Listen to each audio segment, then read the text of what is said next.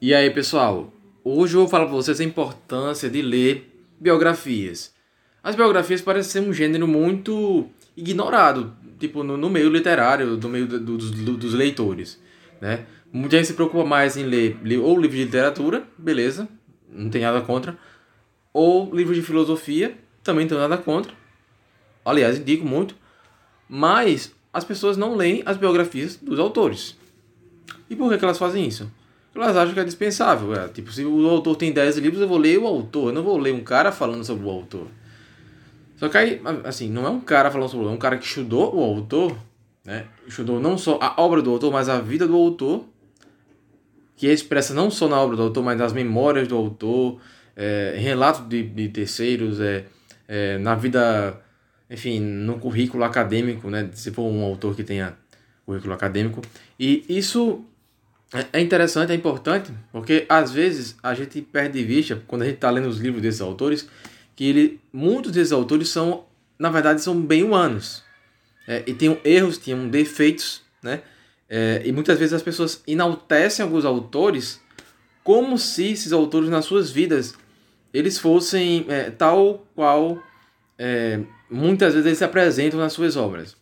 Eu citar para vocês um exemplo muito é, que para mim foi muito é, é, interessante, foi bem assim, um divisor de águas, porque eu tinha uma noção de que Dostoiévski era um cara que tinha uma alma assim é, grandiosa. Por quê? Porque os livros dele são muito profundos, gente. É, o Crime e Castigo é muito profundo. Os Irmãos Karamazov é mais profundo ainda.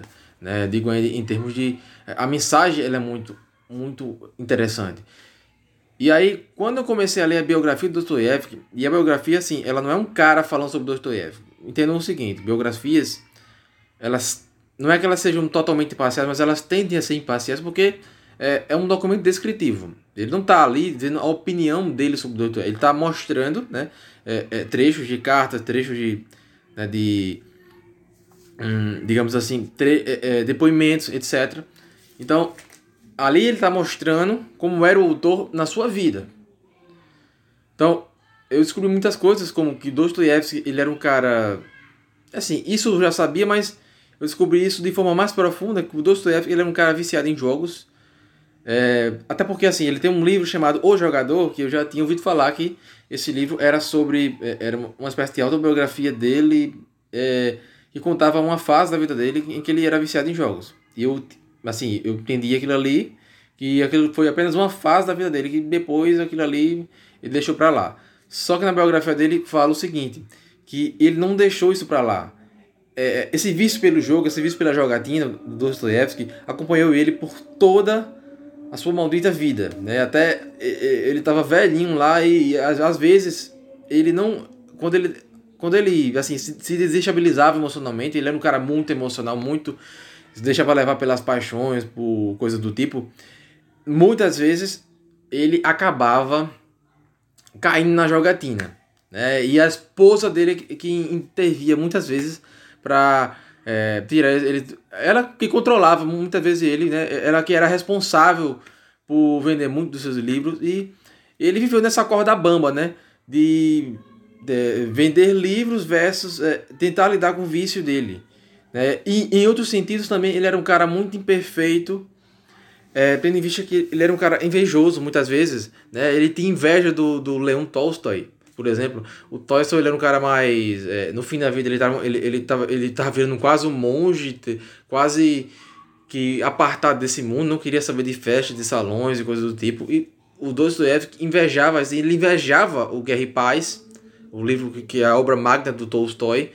O, inclusive, Os Irmãos Karamazov foi como se fosse uma tentativa do Dostoiévski de escrever um livro que fosse é, é, tão grande quanto Guerra e Paz. Né? Um, um livro que tivesse um, um, fosse de uma magnanimidade superior à Guerra e Paz. Ele, foi uma tentativa dele superar a Guerra e Paz. E outra coisa do Dr. que na vida dele, ele era um cara, às vezes, bastante falso. Por quê? Nos seus, eh, nos seus diários, suas memórias lá, ele já escreveu sobre o Tolstói o seguinte, que o Tolstói eh, era um escritor medi eh, medíocre, já falou eh, mal de Ana Karenina, e tipo, na frente do Tolstói, ele mudava totalmente a expressão do rosto e é, derramava elogios sobre Tolstói. Então, é, ele tinha esse quê de falsidade, ele tinha diversos defeitos, ele era imperfeito em, em vários sentidos, né?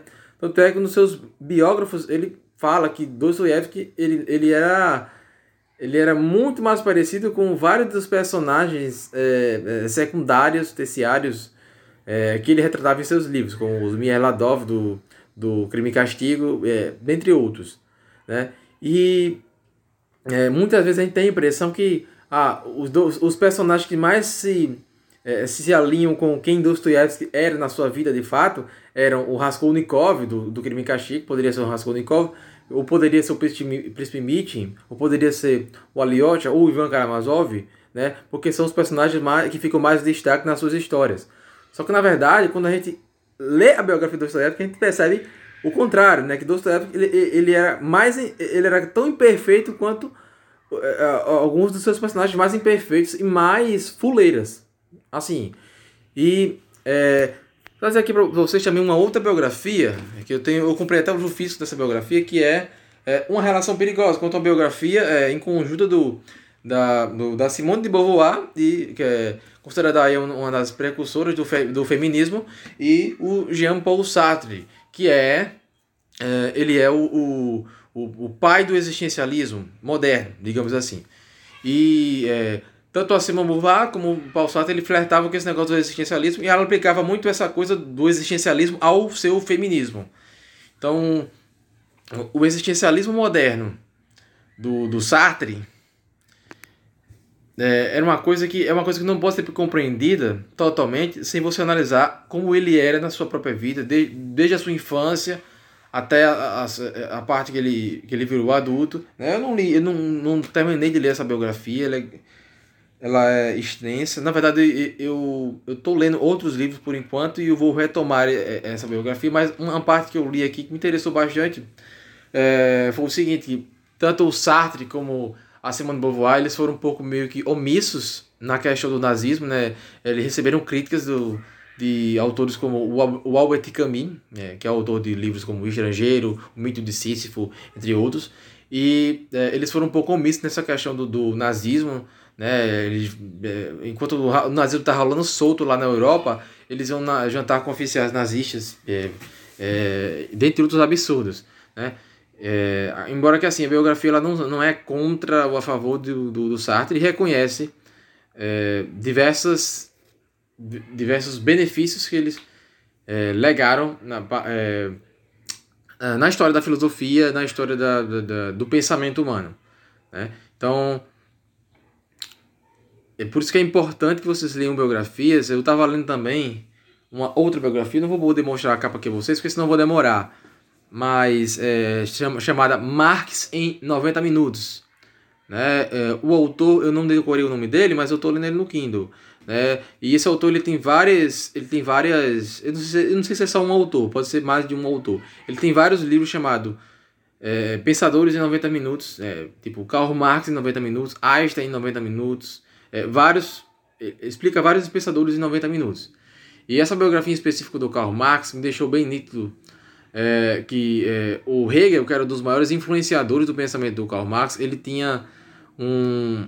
É, e isso acabou até é, é, coincidindo, né, esse momento de leitura, com uma discussão que eu estava tendo no, no Instagram com um carinha que afirmava que não existia filosofia conservadora, que só seria uma espécie de paradoxo. É, que a filosofia em si ela já seria anticonservadora. E quando eu estava lendo isso, eu, é, eu, eu, li uma parte em que o Karl Marx ele sofreu muita influência do Hegel. Né? Isso é óbvio para quem estudou já, né? só que é, nessa biografia fala que o Hegel ele era considerado um conservador e isso o próprio Karl Marx dizia, o próprio Karl Marx denunciava no Hegel, né? Isso era algo que é, causava é, mal-estar no, no Karl Marx no entanto, ele reconhecia a sua influência sobre o seu pensamento. Né? É, o Marx tinha muito do pensamento hegeliano, da dialética hegeliana. Então, é, isso, isso foi fundamental para que eu entendesse. E outra coisa, o Marx ele não era desses autores é, que, digamos assim, porque hoje em dia pessoal só quer ler coisa de direita ou só coisa de esquerda. É, ou, ou só, só coisa que concorda com o que, com que você é, com que você já pensa. É, isso é você se limitar intelectualmente, porque você pega um autor como Karl Marx. Karl Marx era intelectualmente ativo. Karl Marx ele produzia, ele produzia milhares de artigos na sua revista, numa revista científica que ele trabalhava na época. É, e, e, chegou um ano que ele, ele teve que ler 80 autores, né? E autores que ele fala não, é, não eram só autores de esquerda, eram autores de esquerda, de direita. É, ele lia Adam Smith, David Ricardo, ele lia é, é, é, liberais, ele lia conservadores, ou seja, Karl Marx ele lia uma gama imensa de autores para poder formular uma opinião sobre eles. Né? Então chegou um ano em que ele chegou a ler cerca de 80 autores, não eram apenas é, 80 livros, eram 80 autores, ou seja, cada autor tem mais de, de, de um livro publicado, ou seja, é, é por média aí é, é, no mínimo, no mínimo, no mínimo, no mínimo, o Karl Marx ele deve ter lido aí cerca de 160 livros num ano, num ano, só para fazer, é, publicar os seus artigos. Né? E ele publicava incessantemente, ele era cobrado incessantemente por isso, e, e ele é, produzia vigorosamente, é, é, é ele, era, ele trabalhava incansavelmente cerca de 14, de 12 a 14 horas por dia, né? Isso até desmente um pouco do, do, da, daquele mito de que Karl Marx era vagabundo, trabalhava, etc. É, na verdade, Karl Marx trabalhava bastante. Assim, ele não tinha, ele não foi rico, né? Ele dependeu muitas vezes da sua família, né? Ele teve, é, é, ele acabou caindo na pobreza muitas vezes, mas isso não significa que ele não trabalhava. Ele tinha o seu trabalho, e o seu trabalho era, claro, na área intelectual, ele não era um trabalhador manual ou coisa do tipo, né? É, nem comerciante, mas é, muitas, ele, ele ele trabalhava nessa coisa intelectual. Ele esse era o seu ganha-pão, na verdade, né? Então, é, é, eu acredito que é por isso que é fundamental que vocês leiam biografias, né? Uh, outro autor que foi comentado por mim lá é, naquela discussão foi o George Orwell. O George Orwell, eu li duas biografias dele. Né? A biografia do Thomas é, Hicks, é, que se é que na verdade é uma biografia em conjunto com, com o Winston Churchill, né, que no caso chama Churchill e Orwell, Caminhos para a Liberdade, mais ou menos. É mais ou menos esse o título. Não sei se é exatamente esse o título, teria que pegar o Kindle agora para dar uma olhada. Mas é Churchill e Orwell, Caminhos para a Liberdade, que conta é, como esses dois esses dois, essas duas figuras da história, elas dialogaram muitas vezes, né? Como o George Orwell, mesmo ele sendo um esquerdista, muitas vezes ele elogiava, tecia elogios à, à figura do Winston Churchill, é, como o George Orwell, ele às vezes ele é criticado pela própria esquerda, com, é, ele, ele era criticado por autores como o Ernest Hemingway, como H.G. Wells, é, que H.G. Wells ele escreveu livros como A Guerra dos Mundos, para vocês que não conhecem, é, o livro como, como o Homem Invisível também foi escrito por ele. É, e esses autores de, de, que na época se, se, situavam mais à esquerda, muitas vezes eles se deixaram seduzir pelo, Stalin, pelo, é, pelo stalinismo e o George Orwell ele não se deixou seduzir por isso, por essa patacoada. Ele não, nunca, assim, desde o início ele nunca foi seduzido por, por essa questão do stalinismo. Ele nunca apoiou o stalinismo. Ele sempre viu é, é, na sua essência que, que aquilo ali era uma farsa. Assim, por isso que o George Orwell ele é um dos autores mais interessantes. Por isso que 1984 ele é um dos livros mais usados tanto pela esquerda como pela direita. Isso é uma coisa histórica, uma tanto a esquerda é, quanto a direita usaram George Orwell como porrete para bater uma na outra. Tipo, o pessoal usando frases de George Orwell para tentar assim desbancar o argumento. Eu achei engraçada essa discussão porque era exatamente o que ele estava tentando fazer. Ele estava tentando é, usar umas frases lá do, do George Orwell para tentar dizer que o argumento era era falho e, e, assim isso foi uma coisa que foi repetida durante a história inúmeras vezes. Né? E isso é engraçado. é engraçado porque é, é, quando você lê as biografias você consegue ver e perceber essa questão histórica. Né? Uma outra biografia muito interessante de George Orwell é a biografia escrita pelo Christopher Hitchens. É, Hitchens, eu não sei, eu, eu não pesquisei, eu não sei se esse Hitchens é aquele mesmo do, do neoteísmo, né, que ele é um dos, um dos cavaleiros do neoteísmo, para quem conhece esse debate sabe mais ou menos o que eu estou falando, mas o Christopher Hitchens, ele, ele fala sobre as mesmas coisas, né, sobre é, várias dessas questões controversas do George Orwell, que é, ele era muito é, é, tido como um passador de pano para a direita, né? Ele passava muito pano para a direita na, na, né, na, nas suas publicações, nos seus, nos seus artigos de, diários, né? Ele, ele, criticava bastante o stalinismo, enquanto que, tipo, de 10 críticas que ele fazia ao stalinismo, ele fazia uma crítica ao nazismo. Digamos assim. Mas nem por isso ele deixou de ser um autor de, eh, de esquerda. Em muitas questões ele continuava sendo um anarquista, um anarquista de esquerda, preocupado com o social. É. E uma outra coisa importante do George Orwell, isso é, são coisas que é, motivam você também, é que George Orwell, ele, assim como o Karl Marx, ele era um autor incansável. Incansável em, em qual sentido? Ele, digamos, ele não usava essa questão da pobreza como desculpa para não produzir intelectualmente, para não, ele não usava a pobreza como desculpa para para ser, digamos, omisso intelectualmente ou ou parar de trabalhar e procurar outra coisa, sei lá, procurar no comércio ou coisa do tipo.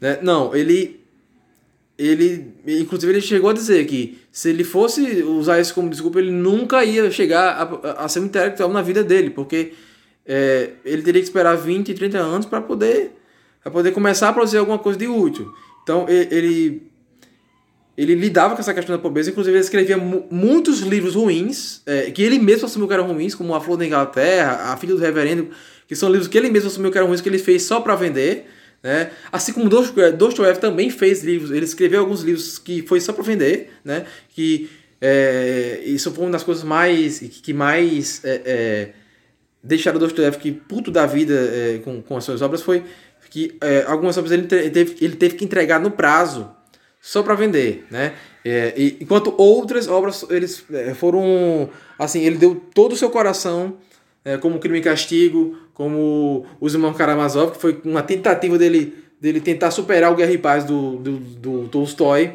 né?